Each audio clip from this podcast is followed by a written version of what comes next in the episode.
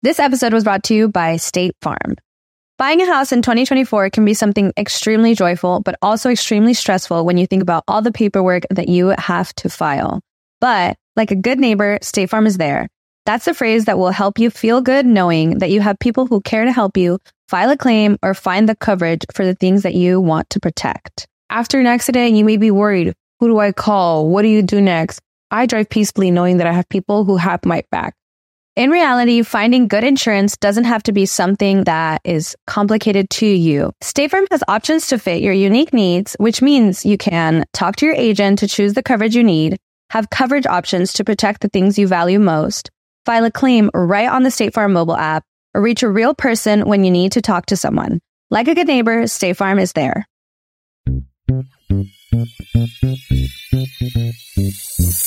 Bienvenidos al show de Ana Cruz. Amor, Parejas, sexo, familia, actualidad, dinero, entrevistas con artistas, eventos y mucho más. El show de Ana Cruz. Hola, ¿qué tal? Bienvenidos a otro episodio más de mi podcast by Anita Cruz. El día de hoy vamos a tocar un tema muy importante para todas las mujeres y también los hombres, del que muchas veces nos da miedo hablar, nos da pena, pero que puede costarte la vida. ¿Ok? Es muy, muy importante que pongan atención y que también tomen nota de la información que les vamos a estar compartiendo ya que la depresión es un trastorno emocional que causa un sentimiento de tristeza constante y una pérdida de interés en realizar diferentes actividades. Es también denominada trastorno depresivo mayor o depresión clínica y esta afecta los sentimientos, los pensamientos y el comportamiento de una persona y puede causar una variedad de problemas físicos y emocionales. Es incluso posible que tengas dificultades para realizar actividades cotidianas y que a veces hasta puedas sentir que no vale la pena vivir. Así que más adelante vamos a tener un testimonio de una mujer que ha logrado salir de un episodio muy difícil en su vida y nos va a compartir un poquito de su historia. Pero antes de entrar en tema, quiero darle las gracias a mis amigos de Traders Village por hacer posible este episodio. Si ustedes están buscando un lugar donde ir con toda la familia, tener diversión todo el día, juegos mecánicos, comida deliciosa, hacer compras, encontrar de todo, ropa, zapatos, plantas, hasta lo que no se imaginan, tienen que visitar Traders Village de Grand Prairie están ubicados en la autopista 360 en Grand Prairie. La entrada es gratuita y el estacionamiento tan solo cuesta 5 dólares. Así que bueno, ahora sí, entramos en tema. Tengo como invitada a una gran mujer que me tocó conocer hace un par de semanas en una conferencia dedicada a mujeres de éxito. Al llegar yo ahí, me invitaron porque me iban a entregar un reconocimiento, pero nunca me imaginé que iba a salir tan inspirada. Hubo varias ponentes, hubo varias mujeres que compartieron sus historias de diferentes rubros, de diferentes tipos de trabajos, pero cada una de ellas tenía algo en común. Las ganas de vivir, las ganas de ser felices y las ganas de ser exitosas profesionalmente. Ahí me tocó conocer a Yuridia Mendoza. Ella trabaja para Estrella TV, es National Sales Coordinator y el día de hoy está con nosotros. Bienvenida, Yuridia. Muchas gracias por haberme invitado. Es un honor estar contigo el día de hoy. Yuridia, me, me encantó tu historia y ahorita le vamos a contar a nuestra audiencia por qué. En primer lugar, déjate describo, porque es, yo creo que es muy importante. Muchas veces tú ves a las personas y te dejas llevar por su apariencia física. Cuando ves a alguien con una sonrisa, viéndose tan bien, fresca, súper linda, súper guapa, dices, no, ella tiene la vida perfecta, ¿verdad? Con un buen trabajo, dices, ay, está en el lugar ideal, pero nunca sabes lo que ha atravesado para llegar ahí y tampoco sabes lo que esta persona tiene en su corazón y en su mente. Y cuando te vi, recuerdo cuando entré al cuarto de la conferencia, que veo a todas las personas y me imaginé que ibas a ser una speaker porque estabas enfrente dije, ay, qué padre. Y cuando te paras ahí enfrente, Yuridia, y compartes tu historia, hiciste que se me enchinara la piel. Y vamos a comenzar contando a la, a la gente, ¿de dónde eres originaria tú, Yuridia? Soy originaria de Madera, Chihuahua, México. Es un pueblito donde está, está rodeado de, de la sierra. Entonces ya, ya, la gente se imagina porque estás bien guapa. Las de Chihuahua son bien bonitas y luego bien altas también. Yuridia, cuéntame un poquito sobre tu niñez allá en Chihuahua. Fíjate que esa pregunta dices más bonitos. No tengo muchos recuerdos bonitos, Ana. Desafortunadamente um, crecí en una familia disfuncional, pero cabe mencionar que amo a mis padres por ningún motivo, este, les tengo ningún tipo de rencor ni nada de eso. Como dije en la conferencia, ellos me dieron lo que pudieron con lo que tuvieron. Ellos no me dieron más cariño ni más amor porque no sabían cómo. Pero no tengo recuerdos bonitos. Por muchos años traté de bloquear mi niñez. Hasta que tuve terapia la empecé a sacar un poquito más. Tenía un hermano y mi hermano falleció durante la niñez. O eso causó más dolor a mi familia. Entonces realmente si me preguntas recuerdos bonitos, no, no recuerdo. Y me gusta que lo digas, Yuridia, porque la importancia de la familia, de los padres, en el crecimiento emocional de los hijos es muy, muy, muy importante.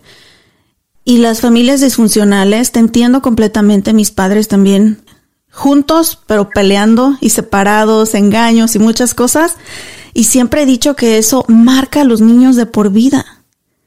Y qué triste que queramos transportarnos a tu niñez y no puedas encontrar algo que tú digas, wow, recuerdo haber sonreído en esos días. Háblame un poquito de tu hermano, Yuridia. ¿Qué significaba tu hermano para ti? Bueno, pues yo soy la niña mayor, entonces él era un año y medio menor que yo y desafortunadamente él, se enfermó, era un simple resfrío. Pero por lo mismo que dice, mi familia era tan disfuncional, mis padres siempre peleando, que realmente no nos prestaban atención. Mi madre siempre estaba llorando y mi papá era un padre ausente que se la pasaba alcoholizado. Entonces no le prestaban atención al niño y desafortunadamente lo diagnosticaron como que broncoaspiró, se le fue la comida a los bronquios y en lugar de desflemarlo, este, se le cansó el corazón y murió de un paro cardíaco. Y tan jovencito. Sí, tenía tres años. Ay, hermoso. Lo siento mucho, Yuridia. Y me imagino que de ahí en adelante eh, tú tuviste que comenzar a luchar emocionalmente contra toda barrera que se presentó. ¿En qué momento tú llegas a Estados Unidos y por qué, Yuridia? Yo llego a Estados Unidos cuando termino mi carrera en administración de empresa en Nuevo Casas Grandes, porque mi familia se mudó de Ciudad Madera a Nuevo Casas Grandes y me mudé aquí porque yo quería hacer una maestría en mercadotecnia, entonces me, necesitaba aprender inglés. Entonces mi, mi, finalidad era aprender inglés seis meses y regresarme, ya llevo aquí 13 años. Como todo inmigrante, ¿verdad? Solo voy de vacaciones y ya no volvemos. ¿Y cómo fue el llegar a un país diferente, otro idioma, otra cultura? ¿Cómo te sentiste tú al llegar aquí? Fíjate que es extraño, pero no, no me costó trabajo. Fue más duro mi transición de Madera Nuevo Casas Grandes que mi transición de México a Estados Unidos. Yo tenía esa hambre de, de ser exitosa, de aprender inglés, de hacer mi maestría. Entonces eso fue lo que creo que me hizo que no se me cargara el, mudarme de México a Estados Unidos a este punto de tu vida donde ya estás buscando sueños profesionales, ¿qué tanto tus padres estaban involucrados? ¿Te apoyaban? ¿Estaban ahí contigo, eh, guiándote o de la mano para que siguieras tus sueños profesionales y de venirte a otro país en búsqueda de oportunidades? Sí y no. Era como, siempre ha sido eso, como que sí te apoyo, pero no te apoyo, ¿sabes? Mi papá me dijo, sí, vente para acá, estudiar inglés, pero cuando empecé la maestría él decía, pues ¿para qué tanto escuela? No tienes el trabajo que yo quiero que tengas. Y así, o sea, eran comentarios y cosas, pero yo decía, no, sí quiero seguirle, sí quiero seguirle. Y esa es otra batalla, ¿no? El tener que complacer a los demás. Eh, hasta en una carrera. Muchas veces nuestros padres nos dicen, es que esto no te va a dejar nada, o es que esto es mejor pagado, y sientes ese compromiso de tener que complacer a los demás. Ahora, Yuridia, ¿en qué momento en tu vida tú te das cuenta de que algo no está bien, de que algo se está yendo de tus manos? Bueno, tuve dos momentos en mi vida que fue cuando toqué fondo. El primero fue antes de venirme a Estados Unidos, que intenté suicidarme dos veces. Mi papá había perdido todo el dinero económicamente estábamos muy, muy mal. Entonces decía venirse a Estados Unidos y yo estaba cansada, o sea, cansada de la situación que vivíamos en la casa sin dinero. En Casa Grande los niños me hacían bullying, me decían Betty la fea porque yo me la pasé estudiando. Entonces cuando él se viene a Estados Unidos, pues ya fue como que, pues, ¿para qué sigo viviendo? Entonces me intenté suicidar dos veces y este, me diagnosticaron depresión severa y me empezaron a dar sertralin y me empezó a ayudar el medicamento.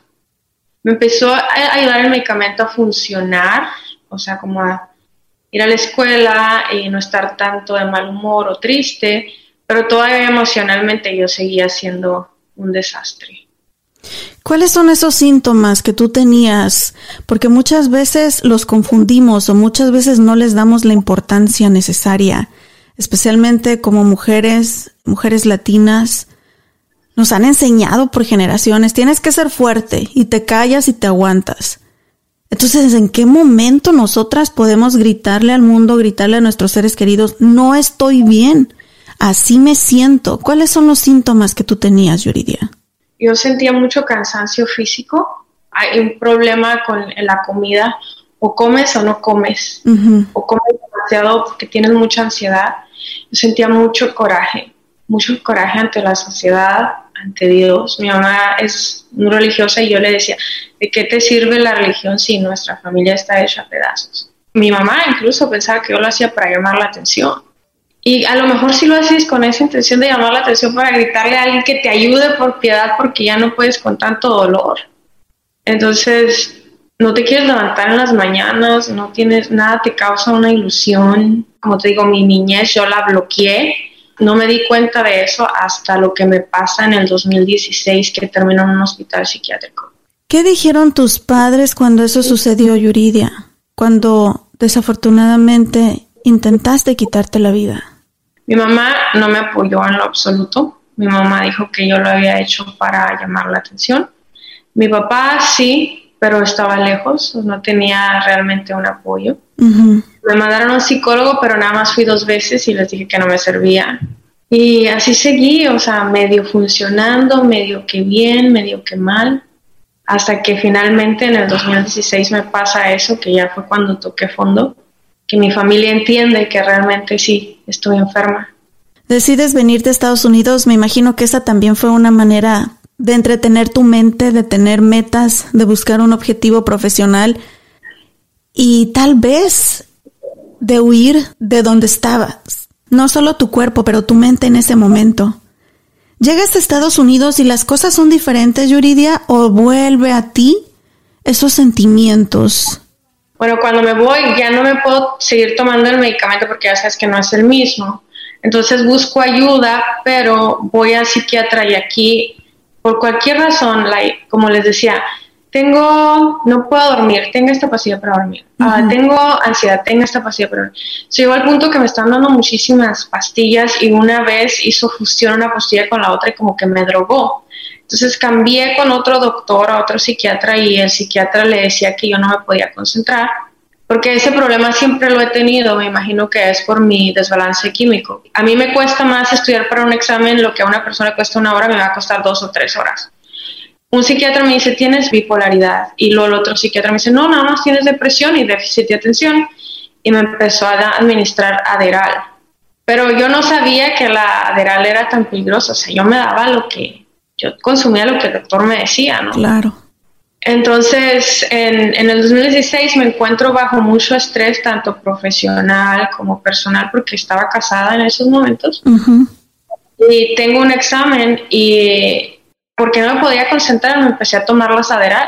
Me tomé cinco. Y claro que me mandaron al hospital. ¿Qué te sucedió cuando te tomaste ese medicamento? Me dio a manía. Eh, la manía es como cuando estás súper ansiosa y este, empiezas a sacar todo lo que tu subconsciente tienes y empecé a sacar lo que me había pasado de la niñez, o sea, cosas que, que yo veía, me la pasaba viendo puros programas de crímenes, todo eso salía, entonces estaba actuando irracional. O sea, básicamente una persona que me veía diría, está loca. ¿Y es cuando terminas en el hospital psiquiátrico? Así es, duré dos semanas ahí. ¿Te dieron algún tratamiento o solamente trataron de calmarte? Me estaban diagnosticando como cinco enfermedades, que psicosis, que esquizofrenia, que bipolaridad, que déficit de atención, y no sabían realmente qué es lo que tenía. Cuando salí de ahí me estaban dando lo mismo, pastillas antidepresivas y para déficit de atención. Entonces salgo tranquila, pero no salgo bien y como me sigo tomando el mismo medicamento, pues me encuentro mal. Y me voy a Houston con una amiga y mi amiga de ahí de Houston me lleva a Laredo y ahí mi papá me recoge y me lleva al hospital. Pero en México no me querían dar ya ese medicamento, o sea, porque estaba mal. Entonces me lleva con un doctor, me internan en un hospital, mi hermana es enfermera y le dice, eso no le está sirviendo, papá, me llevan con otro, tampoco sabía, con otro, tampoco. Sé que uno me dice, yo no sé qué tiene, pero conozco un neuropsiquiatra en Chihuahua Capital, él les va a decir qué tiene. Y el doctor habla y les dice, quiero que le hagan unos análisis de sangre. O sea, era tanta la, la manía que yo tenía que yo no podía ni respirar, Anita, era así, yo no podía dormir, entonces me habla el doctor y me dice, ven, ven, y me pone una pastilla debajo de la lengua y es como que realmente ya empiezo a respirar otra vez. Y él me empieza a decir que le dice a mi papá que estoy teniendo un cuadro de bipolaridad maníaca, que me tienen que hospitalizar. Y mi papá dice, no le puedo hacer eso, está traumada por la hospitalización de Oklahoma. Mi papá me cuidó durante esas semanas en lo que me controlaba. A la semana que me dieron el litio me empecé a mejorar inmediatamente. ¿Qué sentiste tú cuando llegas a ese hospital psiquiátrico la primera vez? Me imagino que vienes en una batalla de tratar de entenderte, de tratar de saber por qué te sientes de esa manera y después yo creo que para cualquier persona el que te lleven a un hospital psiquiátrico, especialmente con los tabús que hay en nuestra cultura, de ese tipo de lugares, estabas todavía más en shock. ¿Qué sentiste cuando estabas ahí, cuando entras, cuando tus pies están cruzando esa puerta y entras a ese lugar, Yuridia? Fue lo más horrible que me ha pasado. Yo quería correr, te lo juro, yo me quería escapar. Que las enfermeras, recuerdo que agarraban la aguja y me picaban así en las piernas para que me calmara, porque yo no quería estar ahí.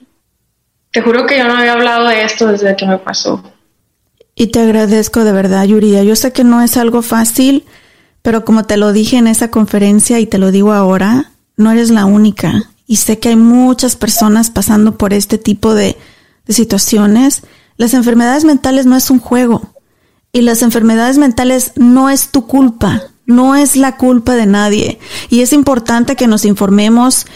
Y algunas de las causas, y les repito, tienen que consultar un profesional, pero entre toda la información que hay disponible desde la CDC y muchas otras organizaciones, pueden ser por diferencias biológicas, las personas con depresión tienen cambios físicos en el cerebro, y la importancia de estos cambios aún es incierta, pero con el tiempo pueden ayudar a identificar las causas. Lo que tú mencionabas en tu caso, química del cerebro. Neurotransmisores son sustancias químicas que se encuentran naturalmente en nuestro cerebro y que probablemente desempeñan un rol en la depresión. Entonces muchas veces no es yo me quiero sentir mal o yo no soy fuerte suficientemente como para enfrentar este problema o esta situación. Son cosas que están ocurriendo en tu cerebro, son químicos, neurotransmisores y que tú no tienes control de ello, que necesitas ayuda profesional. Las hormonas, Yuridia, las hormonas también eh, juegan un papel muy importante y para prueba está, en este momento yo estoy embarazada, me he sentido, hay días que lloro de la nada, hay días que estoy feliz y la gente te puede ver y te va a decir, ¿de qué te preocupas o qué te pasa? las neuronas, especialmente en el cuerpo de las mujeres, si usas anticonceptivos, si comienzas tu vida sexual, eh, si entras a la menopausia, si estás embarazada, el posparto. De verdad que no es algo de juego y que desafortunadamente puede llevarte a momentos como lo que te sucedió a ti, Yuridia, de hasta atentar contra tu propia vida cuando el mundo afuera no lo entiende y te juzga también. Y también desafortunadamente pueden ser cosas hereditarias cuando tienes personas que han sufrido depresión en tu familia, también tenemos que estar monitoreando nuestra salud mental porque hay posibilidades de que tú puedas haber heredado esas condiciones. Así que gracias de verdad por compartir tu historia, Yuridia, y me imagino que ya cuando estabas con tu papá, al menos ya sentías un alivio de que hay alguien ahí contigo. Sí, este fue bien difícil porque cuando me empiezan a dar litio, obviamente ya estoy tranquila, pero siento mucha vergüenza, Anita. Siento toda la gente que me conocía decía, está loca, está loca, ya no tenía amigos, ya no tenía marido, ya no tenía nada. Entonces me siento súper triste y no me podían dar antidepresivos porque yo lo único que necesitaba era litio. Entonces me pongo a comer como loca, era lo único que me causaba como tranquilidad. He tenido una relación con la comida y subo 40 libras. Y estoy haciendo mi maestría y fue bien difícil porque no me podía concentrar. Tuve un tutor que le agradezco inmensamente hasta el día de hoy, Chris, que siempre estuvo ahí, nunca me dejó y me decía, tú puedes, concéntrate, tú puedes hacer ese papel, tú puedes. Pero fue bien difícil, o sea, es una de las cosas más difíciles que he hecho porque mi gramática era pésima, no me podía concentrar, me sentía súper triste. En la mañana sentía el cuerpo pesado para levantarme. Hasta estaba pesada por lo obesa que estaba, o sea, era horrible. Y que esos son síntomas también. Cuando nos preguntan, ok, ¿qué puede complicar tu salud mental? ¿O cuáles son algunos señales de que tu salud mental no está bien? Puede ser el estar demasiado delgada, o el subir demasiado de peso. Y como tú lo mencionaste, la comida es la que satisface ese desequilibrio que tienes en ese momento.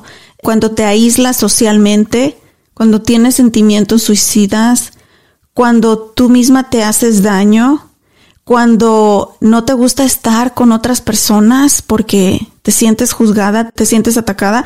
Y algo que creo que sucede mucho también es cuando caes desafortunadamente en algún vicio como el alcohol o las drogas, porque sientes que es lo único que te puede satisfacer en ese momento. ¿Qué sentiste cuando todo el mundo se fue, Yuridia? Me sentía muy triste, me sentía enojada, pero creo, Ana, que si yo hubiera estado en el lugar de ellos, hubiera hecho lo mismo, porque yo era una persona tóxica. O sea, era una persona que culpaba a todo el mundo de lo que le pasaba. O sea, tú tienes la culpa de lo que me pasa, yo estoy así por tu culpa, pero nunca me veía yo, nunca me analizaba yo. Hasta que tomé terapia, que gracias a una amiga que me dijo, yo no te puedo ayudar, busca ayuda, y que me hicieron entender eso, que yo era una víctima, que tenía que aprender a perdonar a mis padres, empecé a cambiar y me di cuenta que nadie me debe nada, o sea, ellos se fueron porque pues yo también me hubiera ido sea, yo no era una persona agradable para estar conmigo. Yo no tenía nada que inspirarles, nada que ofrecer como amistad. Entonces ese coraje ya se me pasó. ¿Y quién estuvo siempre ahí apoyándote? A partir de lo que me pasó con en el 2016, mi familia, mi hermana, mi mamá, mi papá, mi mamá cambió mucho cuando el doctor le dijo su hija necesita terapia. Mi mamá finalmente entendió que estaba enferma ellos estuvieron ahí. Chris, mi tutor, siempre nunca me dejó. Gracias a él te puedo decir que acabé la maestría. Si no hubiera estado él conmigo, no hubiera sido posible. Ellos, ellos fueron los que siempre estuvieron ahí. Mi amiga, la que me sugirió terapia, que se llama Yuriana, ella también le agradezco que me sugiriera ir porque si no, no probablemente nunca lo hubiera hecho. Y después de ahí vienen muchas cosas bonitas en tu vida, el tú comprender qué te estaba sucediendo y empezar a tomar acciones diferentes. El perseguir tus sueños profesionales, que ahorita nos vas a contar cómo llegaste tú a la televisión, Yuridia, porque no es fácil. y muchas personas se pasan años tocando puertas y tú eres uno de los pocos casos de que Dios lo tenía para ti. Y cuando dicen es para ti, ni aunque te quites, ahí te va a llegar.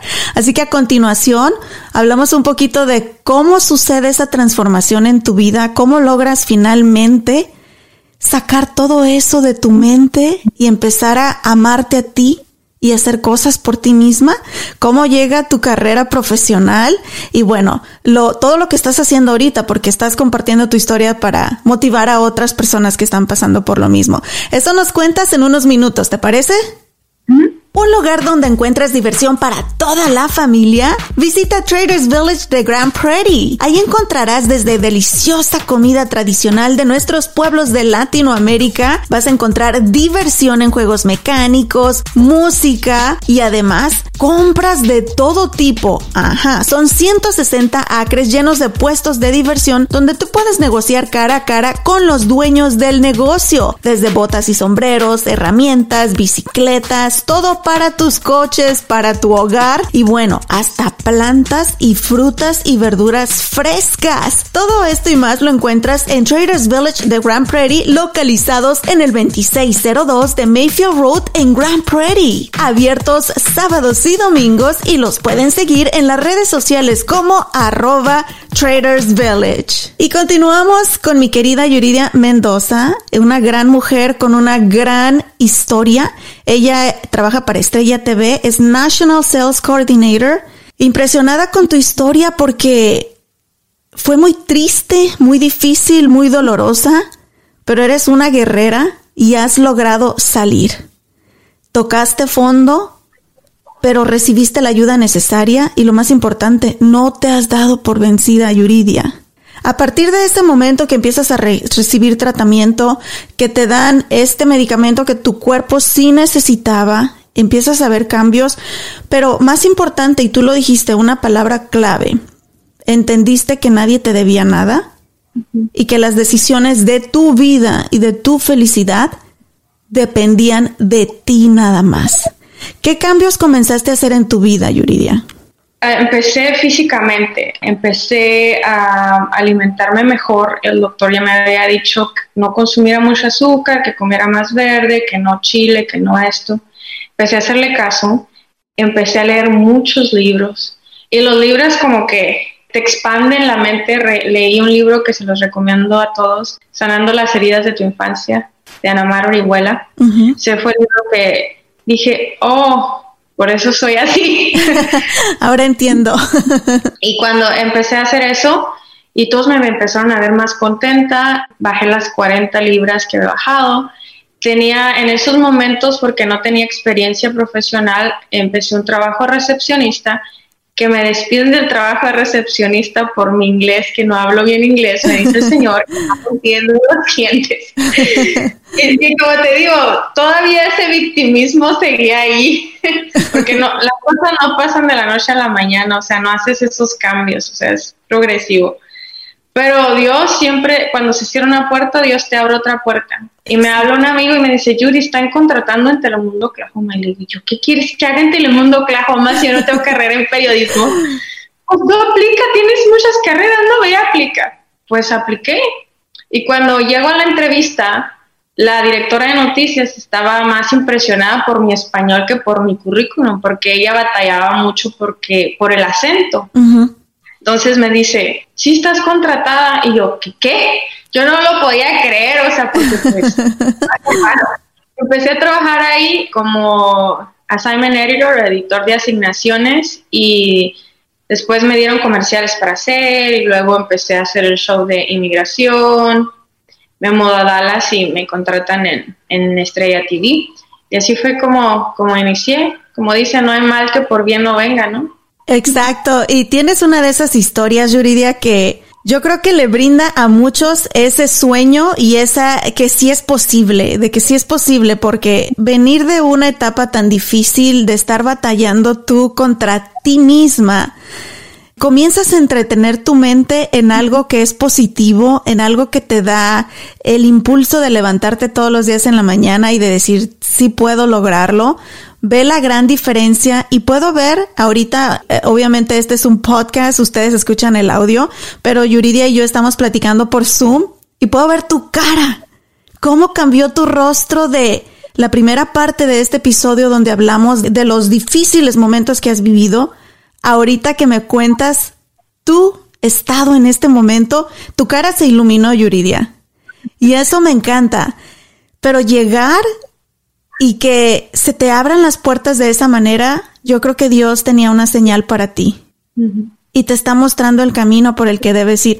Y aguas para todos los que nos están escuchando, especialmente porque este podcast es en español. Si estás en Estados Unidos, no te avergüences de hablar español. Al contrario, úsalo a tu ventaja. ¿Sabes por qué me dieron a mí el trabajo en la radio, Yuridia? Porque yo trabajaba en promociones también.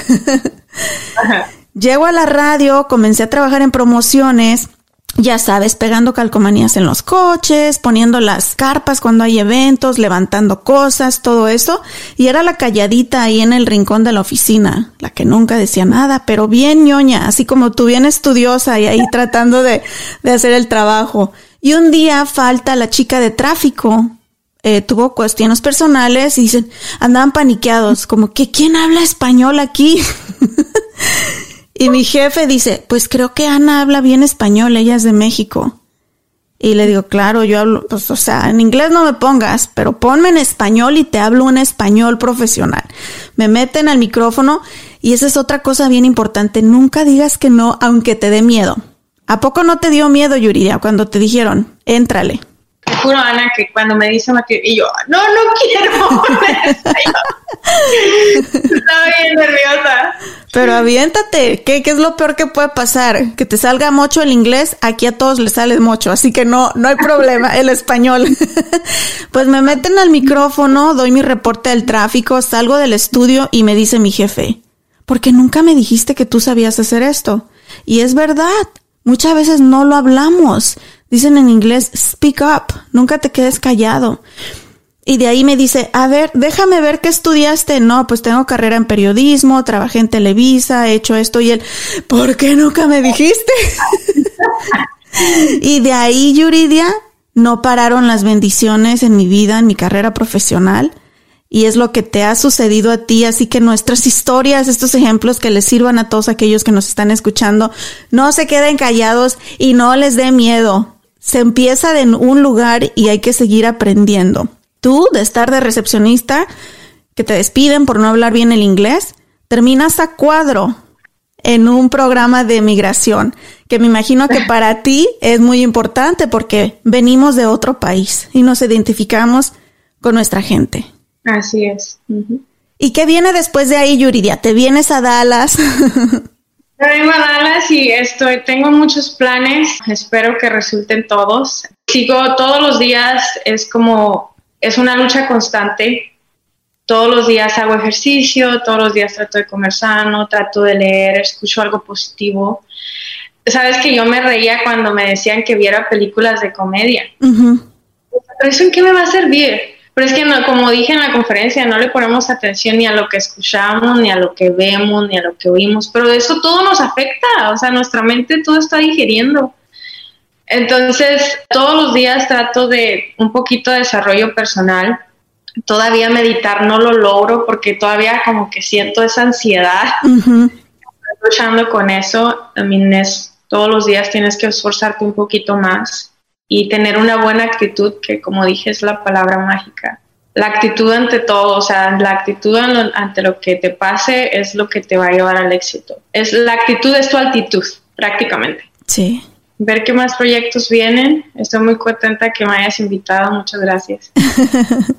Yuridia, y algo que también contaste y me encantó es cuida de la gente que te rodeas porque a veces no nos damos cuenta la influencia que esas personas tienen en nuestra vida. Así es, como dije, somos el promedio de las cinco personas con las que nos rodeamos o con las que nos asociamos. Yo siempre trato de juntarme con gente que es mejor que yo para que me enseñen algo, porque cuando tú te juntas con gente negativa y que se la pasa criticando, se te hace un hábito, hasta hablas como ellos después. Sí. Entonces eso hay que cuidarlo mucho, muchísimo. Y la música también.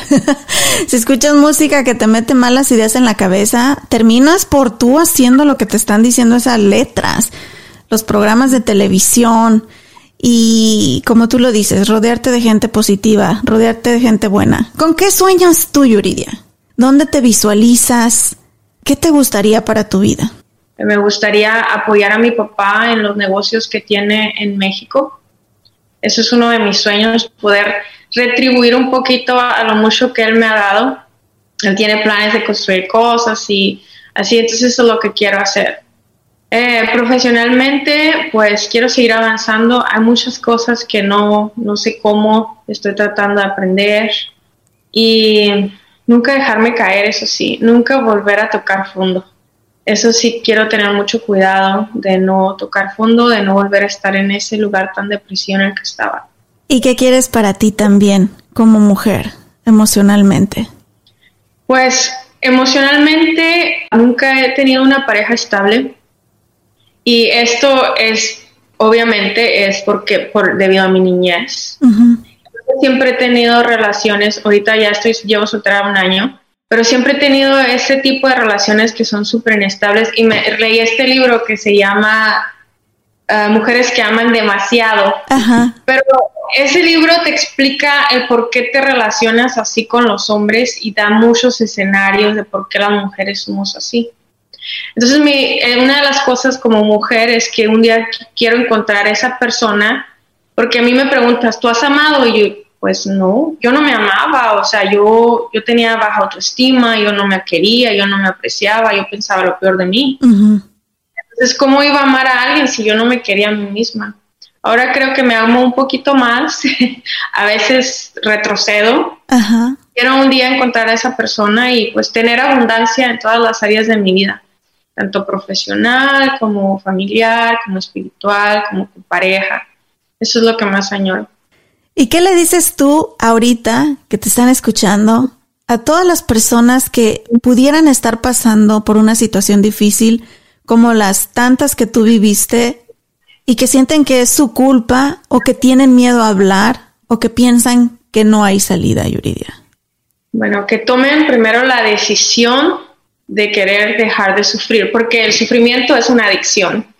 Entonces, que tomen esa decisión, que vayan con uh, un médico profesional para que les administre el medicamento correcto, porque necesitamos medicamento, querramos o no.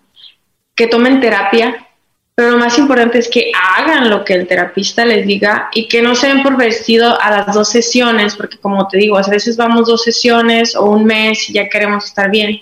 Esto es constancia, es de todos los días, crecimiento personal de todos los días, que busquen apoyo en grupos.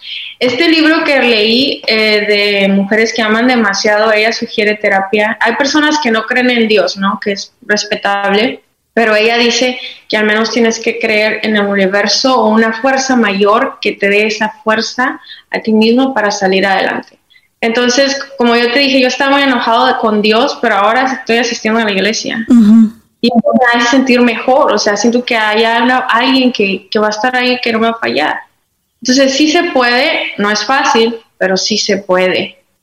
Entonces, que se agarren de todas esas herramientas, no nada más de una, y que eh, sigan adelante, que no se den por vencidos. Exacto. Y para todos aquellos que tal vez en este momento sienten que pueden ser capaces de lastimarse a sí mismos, no lo piensen, llamen inmediatamente al 911. Ellos podrán ayudarlos. También consulten un médico y un profesional de salud mental. Hay una línea directa aquí en los Estados Unidos que es el National Suicide Prevention Lifeline que ustedes pueden marcar las 24 horas del día, los 7 días de la semana. El número es 1-800-273-8255. 1-800-273-8255. Lo voy a poner también en la descripción de este episodio para que ustedes puedan tenerlo a la mano o si conocen a alguien que sientan que está pasando por un mal momento, que lo tengan ahí a la mano. Acérquense a un amigo o a un ser querido platiquen. Y también, como tú lo mencionaste, Yuridia, si es que tienen alguna religión, acérquense con su pastor, acérquense con el sacerdote o, o, el líder de su iglesia o la persona con la que ustedes se sientan en confianza en la iglesia. Y también, lo más importante, no están solos. Y no son los únicos que están pasando por esto. Y no es tu culpa. ¿Ok? Yuridia, me ha encantado tenerte y nuevamente sigue, sigue adelante. Me encanta que estés tomando tu historia para ayudar a otras personas. Sé que tienes un futuro brillante. Sé que eres una buena persona. Se puede ver en tu corazón, en tus ojos. Así que esto es solo el comienzo, Yuridia. Ya quiero verte lo que viene después. Muchas gracias. Y bueno, pues ya nos seguirás contando cómo vas con tu carrera profesional, si es que regresas con tu papá a hacer negocios. Y muchas gracias, Yuridia. Eh, me ha encantado conocerte y pues por ahí nos seguiremos cruzando. Y gracias a todos los que nos escucharon. Esperamos que estas historias les ayuden un poquito en cualquier cosa que sea que están pasando en este momento. Diosito te bendiga, Yuridia, y a darle con todo, ¿ok? Muchísimas gracias. Bueno, y creo que esta fue una gran lección para todos aquellos que tenemos hijos o también aquellos que planean tener hijos algún día, en cómo nuestras acciones como padres y cómo el ambiente que creamos en nuestro hogar puede impactar la vida de nuestros hijos de una manera positiva o negativa. Y desafortunadamente sabemos que está comprobado que los hogares disfuncionales traen muchas, muchas consecuencias en la mente de nuestros nenes y yo me he cansado de compartir mi historia una y otra vez sobre cómo el vivir en un hogar con violencia doméstica ha traído secuelas en mi vida que hasta el día de hoy me siguen afectando y que ha sido muy difícil y que mi mami me crió con mucho amor y que ella hizo todo lo posible para que nosotros no nos sintiéramos tan afectados de todo lo que estaba pasando en nuestro hogar, pero papás, créanme, afecta a los niños más que a nadie. Los adultos somos responsables de nuestras propias decisiones y los adultos decidimos estar en un hogar quebrantado, en un hogar con violencia o en un hogar con falta de respeto. Pero los niños no. Los niños no deciden ni eligen estar ahí. Eso es responsabilidad de nosotros los padres, así que por favor pongan mucha atención y de verdad, Piensen en sus hijos cuando están formando ese hogar. ¿Qué tipo de hogar quieren darle a sus hijos? ¿Y cómo quieren que sus nenes se sientan amados, respetados, que vean que tienen un futuro brillante, que tengan comentarios positivos? Sí, lo que nosotros fomentamos en el hogar es lo que va a afectar a nuestros hijos de por vida. Y esto fue un gran ejemplo que nos demuestra cómo la depresión puede venir desde ahí, desde esa raíz. Así que, papis, les deseo mucha suerte. Hay que hacer el mejor, mejor esfuerzo que podamos para tener un hogar lleno de amor para nuestros niños. Y bueno, recuerden también que la depresión no necesariamente comienza ya cuando están grandes. Tristemente vemos en las noticias historias, yo recuerdo hace un par de semanas, casi un mes, me impactó ver una noticia sobre una nena de 11 años 11 años aquí en el área de Dallas Fort Worth que se quitó la vida. Me partió el corazón porque mi niño tiene 11 años. Y pude identificarme con esa mamá. La mamá comentaba que ella nunca vio ninguna señal en su hija, que su niña era muy aplicada en la escuela, una niña muy social, muy sociable y que nunca la vio triste, ni con algún síntoma que a ella le pudiera dar una señal de que algo estaba mal. Los maestros, el personal de la escuela también comentó que efectivamente era una niña que no tenía problemas para relacionarse con otros niños en la escuela. ¿Y qué creen? Se quitó la vida. ¿Qué tanto sabes tú de, de, la mente y del corazón de tus hijos? ¿Qué tanto les preguntas cómo están? ¿Qué tanto les dices cuánto los amas y lo importante que son para ti? ¿11 años?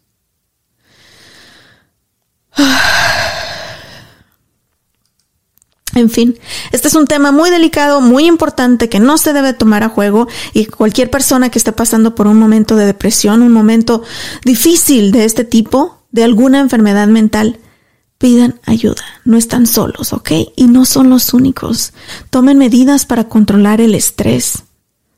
Acérquense a su familia y a sus amigos. Consigan tratamiento. Y aquí en Estados Unidos hay muchas organizaciones que lo brindan gratuitamente. Y consideren tener tratamiento a larga duración si ellos lo recomiendan, si los profesionales lo recomiendan, ¿ok?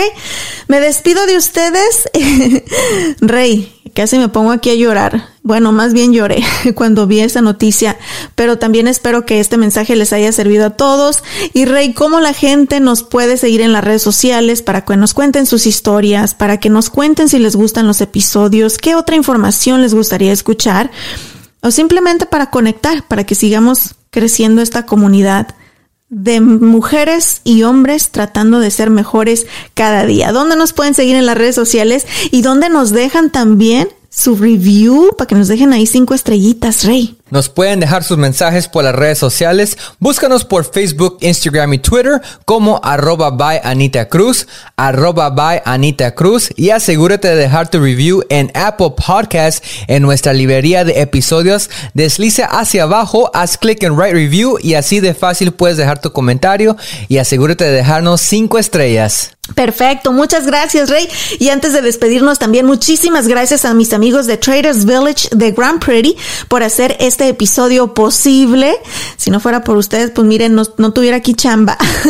por ustedes que nos escuchan y por nuestros patrocinadores. Muchas gracias Traders Village. Ellos se encuentran localizados en la autopista 360 en Grand Prairie. La entrada es completamente gratis. El estacionamiento tan solo cuesta 5 dólares. Están abiertos sábados y domingos y hay diversión para toda la familia. Traders Village de Grand Prairie. Ahora sí nos despedimos, les mando un abrazo, les mando un besote y recuerden que tenemos una cita el próximo martes. Gracias por ser parte una vez más del show de Ana Cruz. Judy was boring. Hello. Then Judy discovered ChumbaCasino.com. It's my little escape. Now Judy's the life of the party. Oh, baby, Mama's bringing home the bacon. Whoa, take it easy, Judy. The Chumba life is for everybody. So go to ChumbaCasino.com and play over 100 casino style games. Join today and play for free for your chance to redeem some serious prizes. ChumbaCasino.com. No purchase necessary. Void where prohibited by law. 18 plus terms and conditions apply. See website for details.